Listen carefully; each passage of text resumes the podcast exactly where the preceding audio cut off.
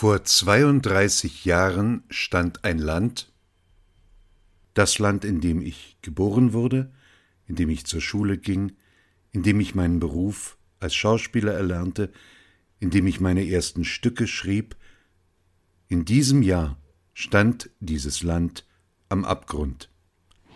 In diesem Jahr, am 6. Oktober des Jahres 1989, verlasen zum ersten Mal Schauspieler des Staatsschauspiels Dresden eine Resolution. Viele andere Theater folgten, viele andere Vorstellungen endeten damit, dass die Schauspieler durch den Vorhang vor ihr Publikum traten und mit dem Satz begannen Wir treten aus unseren Rollen. 32 Jahre später scheint es wieder so weit zu sein, dass Schauspieler symbolisch vor den Vorhang ihrer geschlossenen, verschlossenen Theater treten und die Medien nutzen, um eine Mitteilung zu machen, um zu sagen, dass sie aus ihren Rollen heraustreten. Ohne weiteren Kommentar verlese ich jetzt den Text der Resolution von 1989. Wir treten aus unseren Rollen heraus. Die Situation in unserem Land zwingt uns dazu.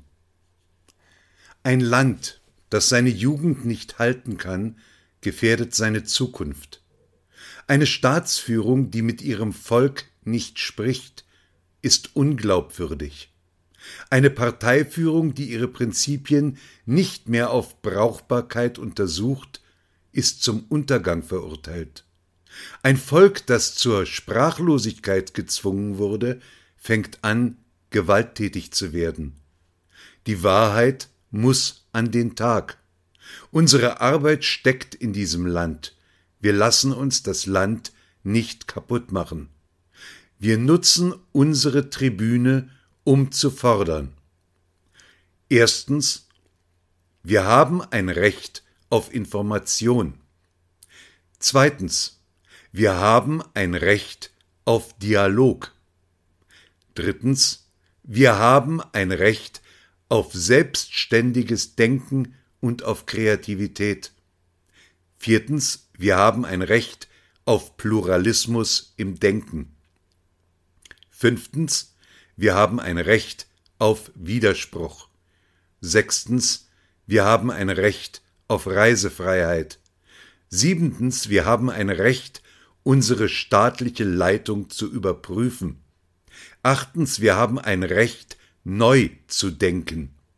Neuntens, wir haben ein Recht, uns einzumischen. Wir nutzen unsere Tribüne, um unsere Pflichten zu benennen. Erstens, wir haben die Pflicht zu verlangen, dass Lüge und Schönfärberei aus unseren Medien verschwinden.